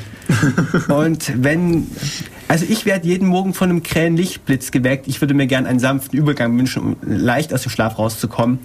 Aber in dem Moment bin ich eigentlich wach, liege noch im Bett und döse. Wenn jetzt noch der Wecker dazu kommt, bin ich endgültig raus. Also es gibt von, äh, von diversen Her Herstellern diese Wake-up-Wecker. Habt ihr da schon mal was davon gehört? Ja, ja also der Gag äh, soll eben sein, dass die Evolution uns so angepasst hat, dass wir mit dem Sonnenaufgang aufwachen, weil jetzt der Tag neu beginnt und so weiter. Und unser Körper ist eben darauf ausgerichtet, sich an dieses langsam steigende ähm, immer intensivere Licht zu gewöhnen und dann eben langsam aufzuwachen. Ich kann dir garantieren, dass es auch mit der Schocktherapie Licht an funktioniert. du brauchst halt nur ein entsprechend helles Licht. Und helles Licht heißt von unserem Körper nicht einfach, wir nehmen fünf Glühbirnen, sondern das ist wie beim äußeren Licht, lichtelektrischen Effekt, ihr braucht eine gewisse Farbe, damit es funktioniert. Mhm. Und nicht einfach nur so ein kleines lächerliches Gelb. Mhm. Ja, also diese Wake-up-Wecker, die gehen schon in die Richtung. Ähm, die versuchen das eben nachzubilden. Das Ganze fängt eben so an, dass die eine halbe Stunde vorher anfangen zu klimmen und dann immer heller werden. Und am Ende sind die wirklich, wirklich hell. Also wenn du so ein Ding mal gesehen hast, das sind auch wirklich solche Genau. ja, Mordsdinger, die dann das ganze Zimmer ausleuchten. Und Hm. ähm, es soll wirklich helfen. Also Muss ich mir mal anschaffen. Also zumindest hilft dir die Helligkeit beim Aufstehen, aber diese Wegabdecker sind sündhaft teuer. Ich habe Also baue ich mir Mal. selber ein. Genau, das Ja, wird die so Lösung sein. Preisklasse 120 Euro. Ja. Abhängig von welcher Firma und Ja. ob du noch zudem noch mit Musik und Vogelgezwitscher geweckt werden willst oder einfach nur Licht und tete, tete, tete. Ja. Mm, Möchtest du nicht langsam mal etwas aus deinem Buch vorlesen? Ich zitiere mal kurz den Titel Exploring the World Lucid Dreaming. Auf Lucid Dreaming. Ja, das ist ähm, von einem äh, Forscher, ähm, der Doktor ist in Stanford University eben.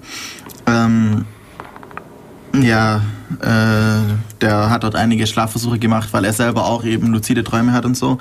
Äh, jetzt muss ich mir nur überlegen, was ich denn mache. Vielleicht ähm, können wir dann fast schon übergehen zu dem, was für was benutze ich denn meinen Traum so als Einstieg. Weil hier hat es nämlich vorne dran so ein paar Geschichten, so ähm, was die denn getan haben mit dem, mit ihrem Traum. Jetzt muss ich nur kurz einen äh, suchen. Äh, ja, genau. Das ist ähm, ziemlich krass. Ich weiß nicht, ob das wirklich stimmt, aber äh, ja, so eine halbe Seite ungefähr lese ich jetzt einfach mal vor und dann machen wir noch mal Musik zum Einstieg und äh, ja. Also, I'm studying to become a professional musician, French horn, and I wish to remove my fear for, of performing in front of people. On several occasions, I placed uh, myself in a state of self hypnosis or daydreaming by relaxing my entire body and mind before going to, uh, to sleep. Um, then I focused on my desire to have a dream in which I was performing for a large audience to my, by myself, but was not nervous or suffering from any anxiety. On the third night of this experiment, I had a lucid dream in which I was performing a solo re- uh, recital without accompany, uh, accompaniment of um, at Orchestra Hall in Chicago. Um, I felt no anxiety regarding the audience, and every note that I played made me feel even more confident. I played perfectly a piece that I had heard only once before and never attempted to play, and the ovation I received added to my confidence. When I woke up, I made a, a quick note of the dream and the piece that I played. While practicing the day, I sight read the piece and uh, played it nearly perfectly. Two weeks uh, later, I performed uh, Shostakovich's Fifth Symphony with the orchestra. For the first time, nerves did not hamper my playing, and the performance went extremely well. Also, ich sag's nochmal kurz auf Deutsch. Ähm, dieser äh, Mensch ähm, studiert eben Musik oder ähm, hat damals Musik studiert fürs äh, französische Horn und hatte eben immer Angst bei großen ähm, äh, Zuhörermengen. Und dann hat er sich eben versucht, immer in, über Tagträume und äh, Selbsthypnose in Zustände zu versetzen, in denen er eben keine Angst spürt, aber trotzdem ein, ein Stück spielt. Und einmal hatte er eben einen luziden Traum, in dem er ein Stück gespielt hat, das er vorher nur einmal gehört hat und noch niemals gespielt hat. Und das ähm, hat er einfach perfekt gespielt. Ähm, und ähm, der äh, Applaus hat ihn halt nochmal bestärkt. Und am nächsten Tag hat er dann eben sich das Stück angeschaut und hat es fast perfekt spielen können in der Realität. Und hat auch dann zwei Wochen später eben ein schweres Stück gespielt, ohne Probleme zu bekommen. Ähm, das ist jetzt ein ziemlich krasses Beispiel, vor allem eben wegen dem, dass er das Stück noch nie vorher gehört haben äh, oder noch nie vorher gespielt hat. Aber ähm, es zeigt einfach, was möglich ist, eventuell. Äh, ich hätte es gesagt, wir lassen das einfach mal ein bisschen wirken, spielen nochmal Musik und zwar eben auch wieder von JT Bruce, äh, Bruce Plunge into Hyperreality. Hallo, wieder zurück hier bei Def Radio, heute mit dem Thema Lucid Dreaming. Ähm, die Musik war jetzt nochmal ähm, noch False Awakening und Live by Proxy, noch zusätzlich zu Plunge into Reality, äh, Hyperreality. Ähm, okay. Machen wir weiter. Ähm, wir hatten ja vorher jetzt eben so als Einstieg ein bisschen, was man denn damit tun kann, eben dieses Beispiel von diesem Musiker. Und ähm, ja, jetzt fangen wir einfach mal an und sagen noch ein paar andere Möglichkeiten. Äh, Ähm, ja, also es gibt äh, einige Leute, die sich überlegt haben, auch zum Beispiel ähm, sportliche oder ähm, Bewegungsabläufe zu trainieren. Also zum Beispiel, wenn ich irgendwie für einen, was ist ich, für einen Hochsprung brauche ich einen bestimmten Bewegungsablauf. Ähm, dazu brauche ich nicht irgendwie die Muskeln wirklich zu trainieren, das mache ich sowieso tagsüber, aber diesen Bewegungsablauf zu trainieren, das kann ich auch nachts machen.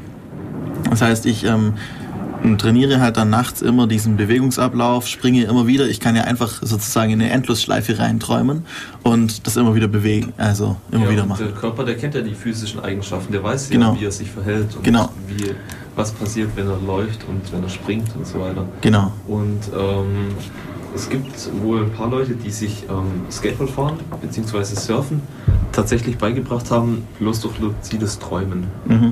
Ja, oder auch ähm, habe ich von jemandem gelesen, der hat ähm, ist äh, Windsurfer und halt irgendwie war halt mit seinen Eltern im Urlaub und hat dann irgendwie den ganzen Tag an irgendeiner komischen Wende geübt und er hat es nicht hingekriegt und dann hat er im Traum halt weiter geübt und am nächsten Tag lief es aufs erste Mal ging es einfach und seitdem kann er es halt also sowas eben und das passiert manchmal auch einfach so, wenn man eben jetzt irgendwas trainiert und dann kann es wirklich einfach auch so passieren, ohne dass man es ähm, jetzt explizit sich ähm, herwünscht oder herträumt, dass man eben das wieder und wieder macht, auch im Traum.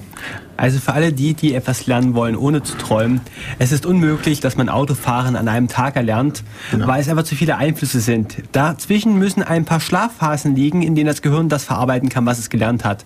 Man sagt so ungefähr 20 Minuten motorische Übung am Tag sind das Maximum, was das Gehirn verarbeiten kann. Dann braucht ihr einmal Schlaf, bevor ihr wieder üben könnt.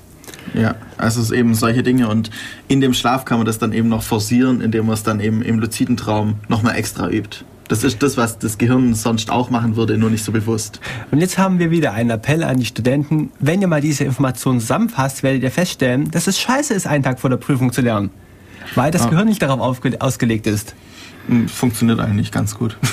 Ja, bei geistigen Sachen vielleicht noch, bei motorischen schon gar nicht mehr. Nee, das ist überhaupt nicht. Auch, auch wenn man jetzt wirklich nur einen Tag vor der Prüfung lernt, muss man ja eben eigentlich das schon mehr oder weniger können, um es dann nochmal zu wiederholen. Also, ja. Also was ich noch gelesen habe online, war ein Blog-Eintrag von ähm, Timothy Ferris, der wohl ähm, die nationale, nationale Wrestling Championship äh, mit einem Rekord von 20 zu 0 gewonnen hat. Und er hat eben später darüber berichtet, dass er ähm, durch luzides Träumen trainiert hat. Und er hat nicht irgendwie Wrestling trainiert, sondern er hat mit einem Goldmedaillengewinner von Olympischen Spielen trainiert, den er halt in seinen luziden Traum geholt hat, der ihm da weitergeholfen hat. Ähm, mal ein ganz böser Kommentar. Diese öffentlichkeitswirksamen Ansprachen, ja, wie haben Sie den Nobelpreis bekommen, sind nicht immer so ein klein bisschen aufgepusht und unglaubwürdig.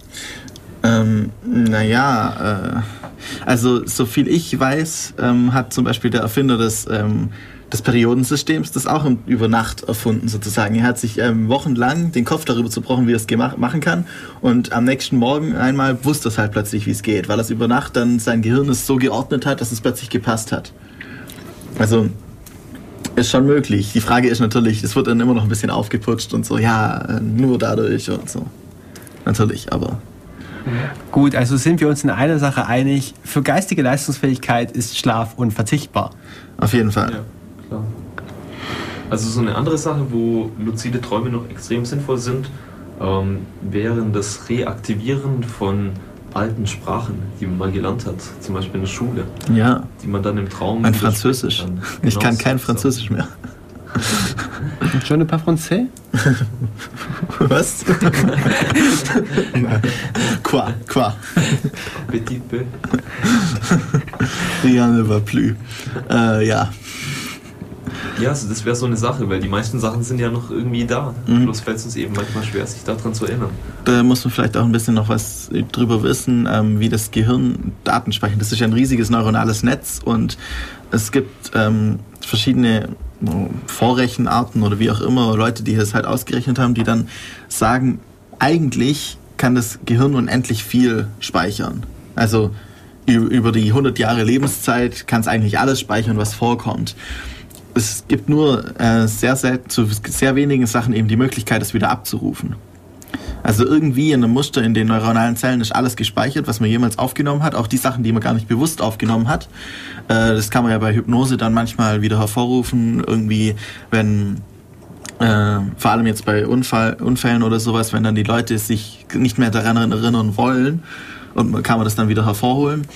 Ähm, aber ja, also man hat viel mehr Wissen, als man weiß, dass man es hat.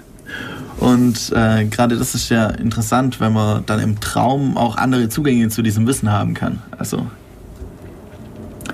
ich war, ich, ja, geht ein bisschen aus, woanders hin, aber es gibt ja eben diese ähm, Savants, nennt man das, also die Wissenden. Ähm, man nennt sie ja auch zu Deutsch Inselbegabte. Ja, oder Inselbegabte, ob, ja.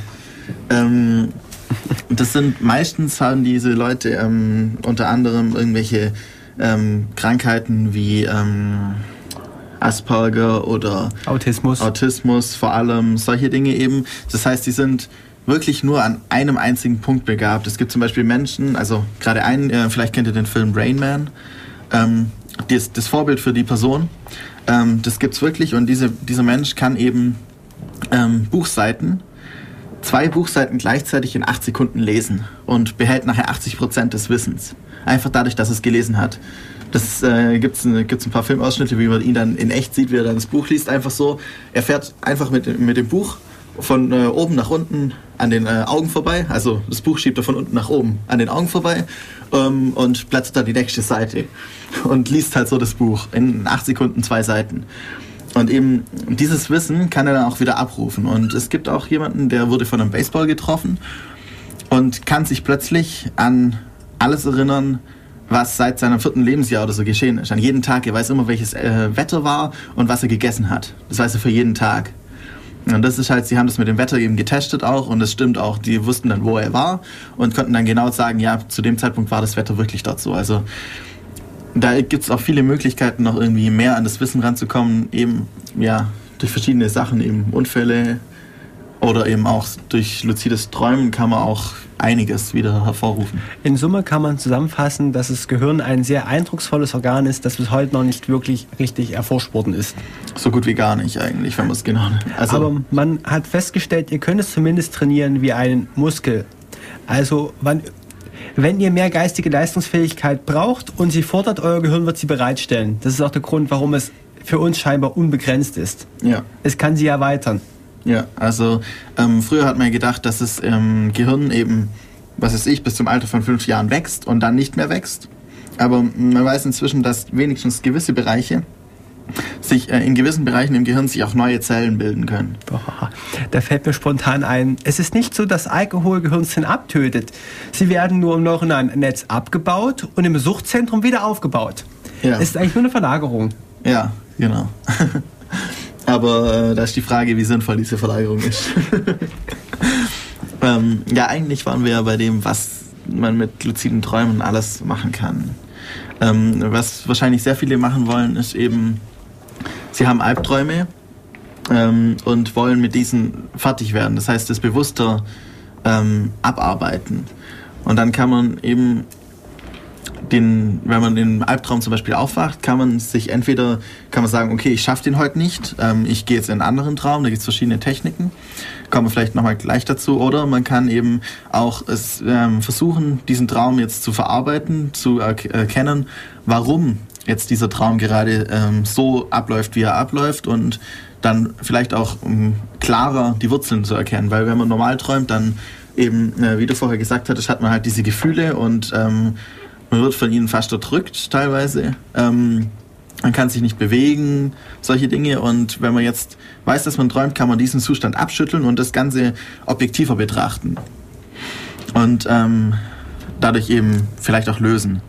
Und wenn man jetzt gerade diesen Traum nicht ähm, haben will, dann kann man, gibt es verschiedene Techniken. Zum Beispiel, dass ich drehe mich um die eigene Achse und wenn ich einmal rum bin, bin ich in einer anderen Welt, die ich mir hergewünscht habe.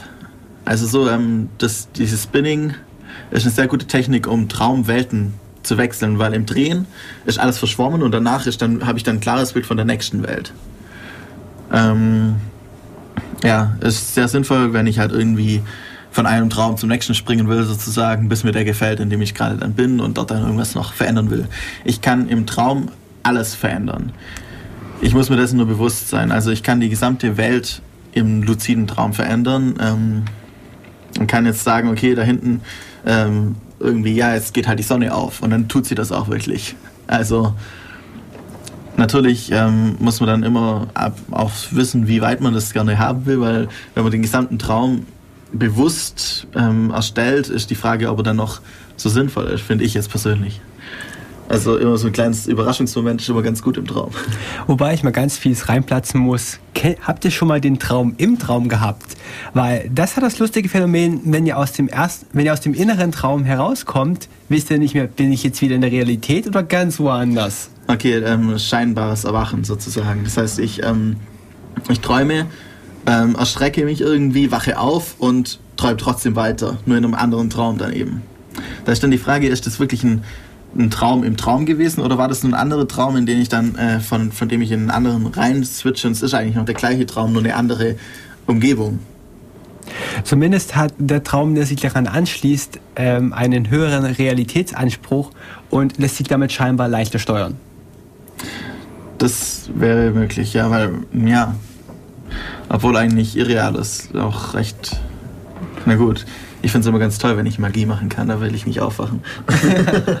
ähm, ja, zu dem, was man alles tun kann. Genau, ähm, man kann eben die Welt verändern, eben auch zum Beispiel durch Magie oder so. Also ich kann ähm, normalerweise recht leicht ähm, irgendwelche Sachen hochheben. Man kann fliegen, das ist so das, was man als erstes eigentlich macht, wenn man einen luziden Traum hat. Man probiert jetzt auszufliegen, das ähm, kann bei jedem ganz anders vorkommen. Manche müssen mit ihren Armen äh, wedeln, damit sie fliegen. Manche ähm, levitieren einfach. Das heißt, sie stellen sich vor, ja, ich hebe jetzt ab und dann tun sie es auch. Ähm, kommt ganz drauf an. Wenn sich jetzt irgendwer draußen ausgesperrt fühlt, weil jetzt irgendwie der Satz rüberkam, es sei normal, man denke, man könne fliegen. Ich habe es noch nie in meinem Leben erle erlebt. Was? Ich habe noch nie das Gefühl gehabt, fliegen zu können, auch nicht im Traum. Nicht, du bist noch nie im Traum geflogen? Nein, noch nie. Probier das mal aus. Ich bin, ich bin noch nicht mal Flugzeug im Traum geflogen, gar nichts. Also ich, ähm, bei mir ist das so, dass dann also ich, ich habe eher so dieses, ähm, ja, ich, ich hebe jetzt einfach ab und dann, ähm, ich spüre auch nicht irgendwie jetzt so Wind oder sowas in der Art, sondern die Welt um mich, um mich herum verändert sich halt passend. Als würde ich dahin schweben. Oh, wo du gerade sagtest, Wind fällt mir wieder ein. Wie unterscheidet man Traum von Realität? Ich habe festgestellt, dass im Traum so wesentliche Umwelteinflüsse, sowas wie Wetter oder ich spüre den Wind auf meine Haut kitzeln, alles fehlen. Es ist eigentlich wirklich nur auf die Grundbausteine beschränkt, die für die aktuelle Geschichte wichtig sind. Genau. Das ist mir auch aufgefallen. Was mir auch aufgefallen ist, dass viele meiner Träume grau sind. Das, ich habe nicht in, nicht in allen Träumen Farben. Nur wenn ich sie wirklich brauche und dann bin ich mir auch nicht unbedingt immer ganz sicher, ob das nur ob das nur der Eindruck ist, das muss jetzt gelb sein oder ob es jetzt wirklich gelb ist. Also ob ich es gelb sehe oder ob es nur gelb sein muss und deswegen gelb erscheint. Wo du gerade sagtest, Farben. Ich habe manchmal den Zeitpunkt, dass ich Tagträume habe, die ich nicht bewusst erlebe. Und am Ende ist die Frage, wo kam das Ding jetzt her? War es ein Tagtraum oder ein Nachttraum? Und das Wichtige ist eigentlich, dass wenn ich am Tag träume, die Farben viel blasser sind. Es ist weniger realistisch. Okay, bei mir ist es insgesamt sehr grau größtenteils, also oder blass, ähm, wie wenn ich jetzt mein äh, irgendwie halt alles auf Pastellfarben umgestellt hätte und dann noch grau eigentlich fast nur. Und ähm, mhm. vor allem auch viele dunkle Träume habe ich auch. Also kommt immer drauf an.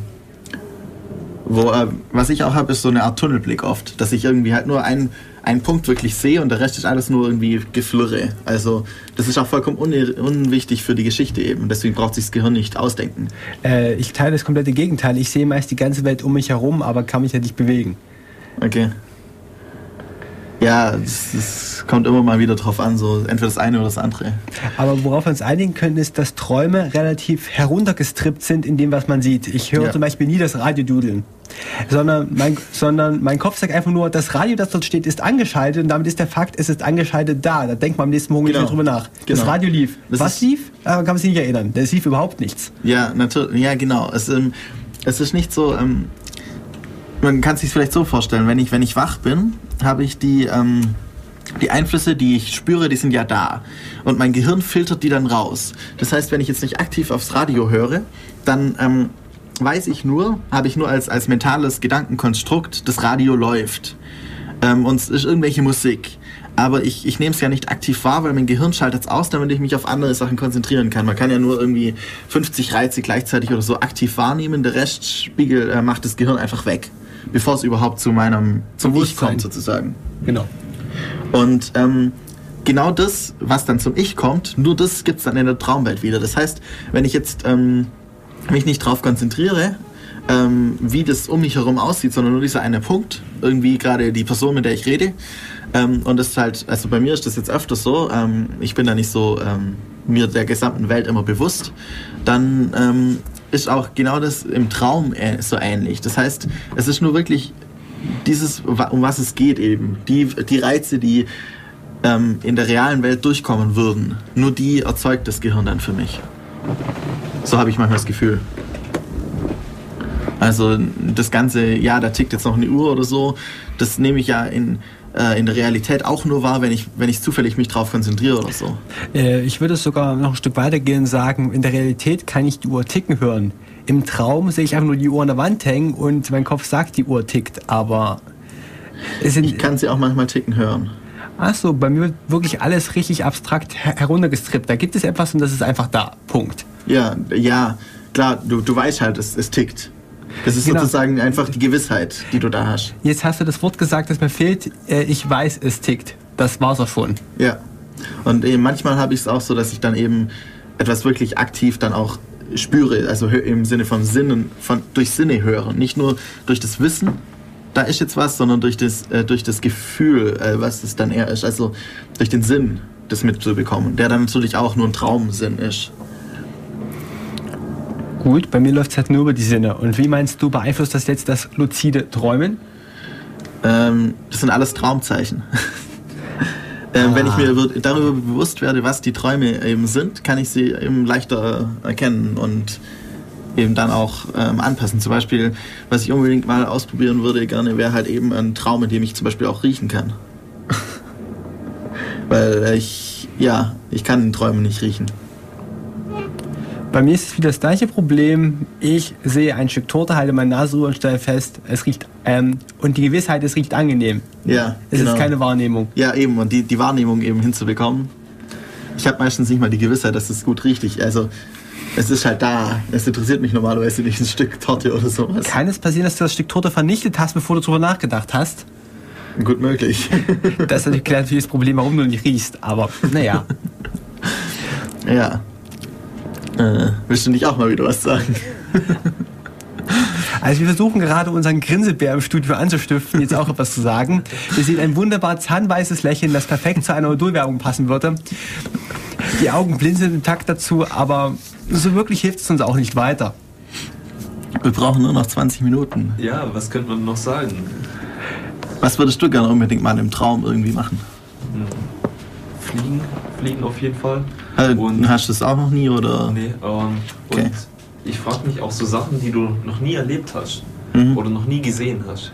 Die müsstest du ja trotzdem hinbekommen. Also ich war noch nie beim Eiffelturm, aber... Du hast genug Bilder gesehen genau. sozusagen. Und äh, ich kann mir den Eiffelturm dann ja bauen. Ja. Nachbauen. Das Gehirn müsste es ja trotzdem auf die Reihe bekommen, das so hinzubiegen, dass es passt. Kriegt es auf jeden Fall hin. Die Frage ist nur, wie, ähm, wie du ihn wahrnimmst. Ob er dann ob du, also bei mir wäre das dann halt so, ich, ich kann mich relativ gut auf Einzelheiten konzentrieren, aber das Gesamtbild verschwimmt dann. Und da bin ich auch ab und zu am Trainieren, so irgendwie mal ähm, auch im Wachzustand eben alles wahrzunehmen, wie äh, Markus vorher gemeint hat, mit dem, dass ich eben, ähm, wenn ich sitze, eben mir normalerweise nicht bewusst bin, dass ich sitze, sondern also ich weiß, dass ich sitze, aber ich spüre nicht, wie ich sitze. Mhm. Und eben solche Dinge, wenn, wenn man dadurch sein, ähm, seine Bewusstheit irgendwie erweitert, dann kriegst du bestimmt auch einen ganzen Eiffelturm hin. Also so Sachen. Das müsste schon gehen. Äh, äh, interessant, das ist, ist bei mir in den brutalen, brutalen Träumen einfach, dass es kein Blutgespritze gibt. Sondern Leute ist einfach tot, Gewissheit, fertig. Okay. Ich hätte gerne ein bisschen mehr Action drin. ich meine, ich wache am, wach am nächsten Morgen generell mit dem Schreck auf, also darf es auch Spaß gemacht haben mit toller Grafik. Wie war das? Ähm, das Leben ist ein Spiel. Ähm, aber die. Ne, es, ist, es ist ein scheiß Spiel, aber die Grafik ist, ist nicht echt schlecht. geil, ja. So, dann lass uns mal ganz kurz den Traumfänger erwähnen, der aus den indianischen Kulturen als Touristenkitsch nach Deutschland exportiert worden ist, wahrscheinlich auch im ganzen Rest von Europa. Der Traumfänger besteht aus einem Ring, in dem ein spinnartiges Netz aus Seilen aufgebaut ist und er ist verziert mit vielen bunten Federn, Pferdehaar und so weiter. Man hängt ihn über einem Ort der Ruhe, meistens sein Bett auf und der Traumfänger soll den Schlaf merklich verbessern. Er soll gute Träume fangen, schlechte durchlassen oder wie auch immer man es interpretieren möchte. Also man sieht, dass Träume und auch Traumbeeinflussung in anderen Kulturen eine wichtige Rolle spielen. Ja, auf jeden Fall. Also es gibt ähm, viele ähm, Naturreligionen oder solche Kulturen, die äh, starke Naturreligionen haben, die mit Träumen und ähnlichen Zuständen arbeiten. Zum Beispiel auch eben ähm, indianische Kulturen, mexikanische Kulturen, wie auch immer, die ähm, Schamanen haben, die dann eben durch, auch teilweise durch Drogen erzeugte ähm, äh, Trance-Zustände haben, die ja auch in Richtung Traumwelt gehen und dort dann eben zum Beispiel mit Ahnen reden oder so. Und es gibt auch ähm, Tibet, tibetische, tibetanische, tibetanisch müsste man sagen, Tibeta, tibetanische äh, Traummeditation. Ähm, oder auch Traum-Yoga und was weiß ich, was gibt's alles Mögliche. Da gibt's sehr viel esoterischen Schrott, aber auch eben ähm, diese Traummeditation, die dann eben versuchen, die Erleuchtung im, durch einen luziden Traum zu finden. Und ähm, die haben Techniken, die dann wirklich ähm, in der Art eines, äh, also durch den direkt vom wachen Zustand in diesen Traumzustand übergehen, über eine Meditation ähm, und diese nahezu beliebig steuern können. Und da gibt es auch ähm, interessanterweise ein paar Leute oder Berichte, ähm, in denen es dann heißt, dass gerade diese die Tiefschlafphase die Phase sei, in der man äh, die beste ähm, meditative, äh, luziden Träume bekommt, sozusagen. Das ist ein bisschen interessant, weil die meisten Leute haben eben luzide Träume in der REM-Phase. Äh, weil sagt, sagt es die besten, kann man die Qualität eines Traumes bemessen? Äh, nein, ähm, die besten im Sinne von zur Erleuchtung führenden. Ach so. Also ähm, es geht ja, tibetanische Kultur äh, ist ja auch teilweise von der buddhistischen beeinflusst eben und da geht es ja um das Erleuchtung finden eben. Mhm. Ja, und das findet man anscheinend, also ja, das findet man ja durch Meditation und Traummedita Traummeditation ist eben dann eine besondere Form davon, die irgendwie ja relativ schwer ist eigentlich zum Bekommen, hinzubekommen. Ähm, auch andere, also sehr viele Religionen oder sehr viele Kulturen ähm, binden Träume ein, auch eben durch Traumdeutung, durch irgendwelche Stammes, ähm, Schamanen, was weiß ich was. Äh, nur in der westlichen Welt ist das Träumen ziemlich ausgegrenzt worden. Vielleicht auch durch die Industrialisierung und ähnliches, dass man halt mehr auf das reale Leben sozusagen sich ähm, verlässt oder dorthin bewegt und deswegen die Traumwelt eben weg, äh, wegwirft, äh, fast schon, eben, dass sie nicht mehr so interessant ist. Mm, ja sonst noch irgendwelche? Ja, eine Möglichkeit, was man auch noch im Traum machen kann, ist ähm, mit Personen zu reden. Ja. Also Personen, die entweder schon verstorben sind oder die man noch nie getroffen hat. Ja. ja auch ganz interessant. Ähm, vor allem ist das Interessante, dass dann die Person immer nur, ja, immer nur die gedankliche Vorstellung ist von, von dir selbst, was die du von der Person hast ja, genau, eigentlich. Genau.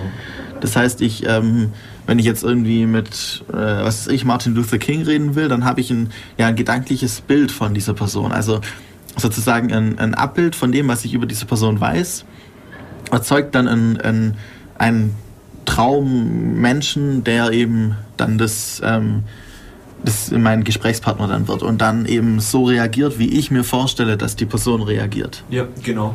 Ich stelle es mir ganz interessant vor, weil Leute, die man mal gekannt hat, ja. über lange Zeit gekannt hat, die kann man ja recht gut einschätzen und ja. dann mit denen zu reden. Das wäre bestimmt ganz interessant, vor allem auch, weil es dann wieder von dem eigenen, also es ist zwar der eigene Blickwinkel eigentlich, ja. aber aus, aus Sicht von einer anderen ja, genau, Person. Genau. Das heißt, ich rede mit mir selber, aber aus einem komplett anderen, aus komplett anderen Sicht. Hm, das ist eine gute Frage. Kannst du dich selber im Traum wiedersehen? Also kannst du sagen, ich will jetzt hier nochmal sein und mit, mit mir selber reden? Das mache ich einfach so mit mir manchmal. Nee, Rede also dir gerade drüber? Ganz konkret, dass du dir selber nochmal gegenüberstehst. Ich weiß nicht, wie ich aussehe im Traum, deswegen kann das. Ähm, also für mich ist das zum Beispiel. Ähm, äh, mir hat einmal ähm, eine Traumperson, ein Traum gegenüber gesagt, dass ich träume und dadurch bin ich dann eben aufgewacht. ähm, und ähm, das war, also ich weiß persönlich, nachdem ich geträumt habe, auf jeden Fall, dass es ich war. Nur in, aus einer anderen, aus einer anderen, als andere Person dargestellt sozusagen. Also für mich ist das ein und dasselbe. Das bin immer ich, mit dem ich da ja, rede. Klar. Es ist alles von dir. Also mal so ganz ketzerig klingt das eben so, als wolltet ihr Schizophrenie künstlich herbeiführen. Und ich, ähm, äh, ich weiß nicht, welchen Vorteil es bringen soll. Ob man durch eine andere Person seinen Blickwinkel erzählen lassen will, dass man sich selbst dessen bewusst wird, oder ob man sich einfach selbst etwas nicht eingestehen will und es darum ein anderer Verein erzählen soll. Ja, ähm, ist ja beides gerechtfertigt, wenn ich es dadurch mir dann eingestehe. Also wenn, wenn mein Unterbewusstsein sagt, der muss es sich eingestehen, deswegen redet er jetzt mit einer Person, die es mir ganz klar ins Gesicht sagt, dann ist das ja äh, wichtig für meine Entwicklung. Oder denkt sich auf jeden Fall mein Unterbewusstsein. Jo, gehe ich mit. Sagt mal, kennt ihr beide im Traum so etwas wie ein Gewissen? Oh je. Also ich habe es noch nie erlebt. Und zwar ausdrücklich noch nie. Da bin ich mir jetzt gar nicht sicher.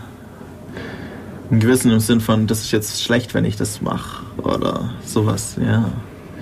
Gute Frage. Ja, ähm, über sowas denke ich gar nicht nach, glaube ja, ich. Ja, wenn du dir dessen bewusst bist, dass das jetzt alles bloß fiktiv ist, rein fiktiv, ja, dann, dann kannst du auch, auch morden. Nee, du, ähm, es gibt auch Leute äh, wirklich, die das dann ausnutzen und dann halt mal einen Mord begehen oder sowas in der Art im Traum. Einfach nur, um es erlebt zu haben, sozusagen. Oder da, äh, das hat ja keinerlei Konsequenzen. Solange du dir eben immer unterscheiden kannst, Realität und, ähm, und äh, Traumwelt. Auch zum Beispiel, ähm, ja, äh, das ist eben mein Problem. Manchmal so ein bisschen, wenn du dann aufwachst, gehst duschen und dann denkst du dir, ja, das muss ich jetzt noch dem und dem erzählen und äh, ein paar Sekunden später bemerkst du hä, nein, muss ich nicht, das habe ich nur geträumt. Und eben da, äh, es gibt, also dann habe ich auch mal ein bisschen nachgelesen, weil ich dann ein bisschen fast schon Angst hatte, ähm, dass ich dann eben die Unterscheidung nicht mehr unbedingt treffen kann und dann gibt es halt wirklich auch viele Leute, die einfach sagen, ja, normalerweise macht es kein Problem, aber wenn man wirklich bemerkt, dass man irgendwie nie mehr die Unterscheidung treffen kann, nicht mehr weiß, ist man jetzt wach oder nicht, sollte man aufhören, luzides Träumen zu probieren, weil also das kann gefährlich werden. Vor allem könnte es theoretisch vermutlich auch zu sowas wie Ausbrüchen von Schizophrenie oder sowas führen, wenn du sowieso schon ein bisschen veranlagt bist in die Richtung. Also, ja. Aber es sollte eigentlich kein Problem sein. Also keine Angst, einfach mal ausprobieren. so schlimm wird es schon nicht werden. Ähm, ja. Jetzt. Was schreibst du eigentlich die ganze Zeit da auf? ja, wie war das? Vieles und nichts? Ja. Okay. Also noch so ein paar Sachen, die man vielleicht am Ende der Sendung erwähnen könnte, aber nichts Produktives für den Moment. Aber wo ich sehe, dass euch gerade der Stoff ausgeht, mache ich einfach mal weiter. Und zwar mit dem Thema Entspannungstechniken. Man muss ja nicht immer schlafen, um den Körper zu regenerieren, sondern es gibt rein zur körperlichen Erholung neben dem Mittagsschlaf verschiedene Entspannungstechniken. Im Prinzip sind mir da zwei wesentliche Kontrahenten bekannt. Das eine heißt autogenes Training, das andere progressive Muskelrelaxation nach Jakobsen. Ähm, autogenes Training funktioniert, funktioniert ungefähr so, ähm, als Anfänger legst du dich hin, den die Profi-Version muss ich jetzt nicht mehr erklären, die erfährt man irgendwann von selbst, dass es auch im Sitzen geht. Du legst dich hin, Du atmest tief durch, du nimmst deine Bewegung bewusst wahr, du nimmst wahr, welche Teile deines Körpers aufliegen. Liegst du mehr auf dem Ellenbogen auf oder mehr auf der Schulter? Hängt eigentlich dein Rücken gerade flach durch? Auf welcher Poback ist eigentlich mehr Druck? Und wenn du diese Körperwahrnehmung bewusst abgeschlossen hast und einfach mal locker lässt, wirst du merken, du wirst plötzlich ganz ruhig. Und in dem Moment fängst du dir an, dir vorzustellen, mein rechter Arm ist ganz schwer. Schwer wie ein Mehlsack liegt er auf der Matte. Schwer, schwer. Und in dem Moment wirst du sehen, dass deine Wahrnehmung sagt, dass sich die Auflagefläche deines Armes verändert hat. Und so gehst du mit Wahrnehmung und Einreden deinen ganzen Körper durch. Und zwar so lange, bis alle Muskelgruppen locker gelassen haben und locker auf der Matte liegen. Die nächste Vorstellungsstufe geht einher mit Wärme. Also, mal langsam, du gehst vom rechten Arm in den linken Arm, rechtes Bein, linkes Bein. Und stell dir statt deinem Bein einfach einen Haufen großer Mehlsäcke vor, wie sie schwer auf der Matte liegen, sich einfach verformen und tief einsinken. Der nächste Prozess besteht darin, dass du dir vorstellst, dein rechter Arm sei warm. Und zwar sehr warm. Du spürst, wie er Wärme in den Raum abgibt. Diese ganze Technik wieder am Rest vom Körper durchziehen. Weiter geht es mit dem Kopf. Deine Stirn ist kühl und du spürst, wie schwer dein Kopf auf der Unterlage aufliegt. Es gibt Leute, denen diese Entspannungstechnik helfen soll. Und wenn ihr am Ende soll eigentlich herauskommen, dass du alle Muskelgruppen locker lässt. Es geht wirklich darum, Anspannung von sich wegfallen zu lassen und den Körper ein paar Minuten lang gar nichts machen zu lassen. Einfach nur regenerieren. Es soll unglaublich entspannend sein. Für mich persönlich funktioniert das autogene Training gar nicht, weil einfach nur ruhig auf der Matte liegen und etwas vorstellen ist etwas, das mir überhaupt nicht gefällt. Ich bevorzuge die progressive Muskelrelaxation nach Jakobsen. Und zwar beruht diese darauf, dass man mit Hilfe von Bewegung zur Entspannung kommt. Man legt sich auch wieder ruhig hin, versucht seinen Körper wahrzunehmen, stellt sich vor, dass man an einer Blume riecht, nimmt einen tiefen Atemzug, stellt sich den Duft vor, liegt einfach bewusst da und weiß, wo sein Körper liegt, weiß, wo welcher Teil aufliegt, weiß, dass man doch jetzt am Hinterkopf aufliegt oder vielleicht doch mit dem Hals? Wo ist eigentlich das Gewicht auf den Schultern? Und wenn man diese bewusste Wahrnehmungsphase angefangen hat abzuschließen, fängt man an mit Entspannung. Man nimmt sich wieder seinen rechten Arm vor, prägt sich noch einmal bewusst ein, wie er aufliegt. Wie fühlt er sich an? Kribbelt er? Ist er warm? Ist er kalt? Wo ist wieder der Druckpunkt? Liegt er mit dem Ellenbogen auf, mit dem Unterarm. Und in dem Moment ballt man den rechten Arm zur Faust und spannt ihn an. Spannt ihn kräftiger an, hält die Spannung, hält sie weiter, halten, halten, halten und locker lassen. Es kommt wieder eine bewusste Wahrnehmungsphase. Wie fühlt sich der Arm jetzt an? Wo liegt er jetzt auf? Habt ihr vielleicht vom Ballen ein unterschiedliches Wärmegefühl davon getragen? Einfach mal die beiden Zustände vergleichen und es kommt dazu, dass man den Arm nochmal anspannt und den gleichen Prozess wiederholt. Beim Anspannen ist wichtig, dass man nicht verkrampft, aber es doch kräftig ausführt. Und am Ende von zwei Anspannungsvorgängen werdet ihr feststellen, dass eure Muskeln nach diesem bewussten Anspannen von alleine ganz leicht locker lassen und von ganz alleine in die Unterlage, in die Unterlage sinken. Rechter Arm, linker Arm, rechte Zehen, linke Zehen, Schultern, Kopf, Becken.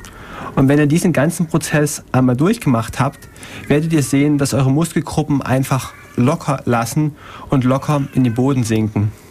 In dem Moment kann man eigentlich ein paar Minuten verharren oder von mir aus auch aufstehen. Wie lange dauert eigentlich so eine Entspannung? Ich brauche für einmal Komplettsystem progressive Muskelrelaxation eine halbe Stunde. Das ist eine halbe Stunde einfach mal den aktuellen Tag, so wie jetzt ist, wegwerfen und mal was ganz anderes machen. Und mir hilft es halt, mich dabei zu bewegen, anstelle mir etwas vorzustellen. Wenn ihr diese Technik häufiger macht, und dafür wird besonders das autogene Training gerühmt, dann könnt ihr sie in wenigen Minuten auch im Sitzen durchziehen. Wählt euch eine Technik, die euch gefällt, probiert es einfach mal aus und schaut, wo es euch im Tagesablauf hilft. Mhm. Ja, eben auch gerade das autogene Training, also so in der Art äh, fange ich dann auch an, wenn ich versuche, ähm, in Meditationszustand zu gelangen oder eben auch ein ähm, äh, in ein Wake-Induced Lucid Dream, also eben direkt aus dem Wachzustand äh, überzugehen. Das heißt, ich bringe meinen Körper dazu zu entspannen und dann ins, ins Bett zu sinken. Ähm, dadurch führe ich herbei das Gefühl, das ich auch habe, wenn mein äh, Körper in die äh, Schlafstarre ge äh, gerät und ähm, dadurch ähm, entlass, äh, also lasse ich alles locker und ähm, lasse sozusagen meine, meine gesamten äh, Gliedmaßen ab, äh, also vom Gefühl her absterben. Das heißt, ich spüre sie nachher nicht mehr. Und dann äh, kann ich in den Schlaf eintreten, beziehungsweise in der, in der Phase bleiben und eben äh, im meditativen Zustand bleiben. Also ja, so in der Art. Das gibt sehr viele verschiedene Techniken, was man dann machen kann. Hm, was vielleicht auch noch eine Technik ist, die halt, wenn man doch lieber schläft, ähm, Powernapping.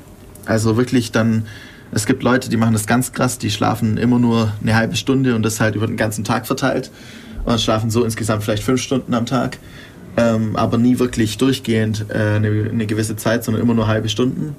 Ich weiß nicht, wie sinnvoll das ist, aber eben auch es gibt viele Länder, zum Beispiel südlichere Länder wie Spanien oder so, wo einfach nahezu jeder eine Siesta macht, wie man das nennt. Oder auch ähm, in Thailand oder so gibt es äh, teilweise dann Holzfabriken, da steht dann mittags das Werk eine halbe Stunde äh, still und alle schlafen gerade irgendwo. Der Chef schläft auf seinem Bürostuhl und äh, der Arbeiter schläft auf seinem Holzstapel und was weiß ich wo und nach einer halben Stunde geht es weiter.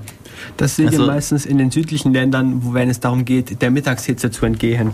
Ja, klar. Ähm, ja, also es ist, ähm, wir im West, in den westlichen Ländern, vor allem Europa und Amerika, denke ich, ähm, unterschätzen manchmal auch die Wichtigkeit von Schlaf und was man damit alles tun kann. Würde ich sagen. Das, ja. ja. Ist doch eigentlich ein guter Abschluss. Und jetzt haben wir noch mal ein Lied ähm, von JT Bruce, äh, Hypnic Jerk. Also, Jungs und Mädels da draußen, zum Abschied noch ein paar abschließende Worte von mir. Ihr erreicht uns im Studio unter der Telefonnummer 0731 9386 299, online unter ulm.ccc.de slash dev slash radio. Und eure nächste Chance im Studio durchzuklingeln ist Sonntag, der 20. Dezember, 13 Uhr. Na dann, ich freue mich auf euch. Ciao!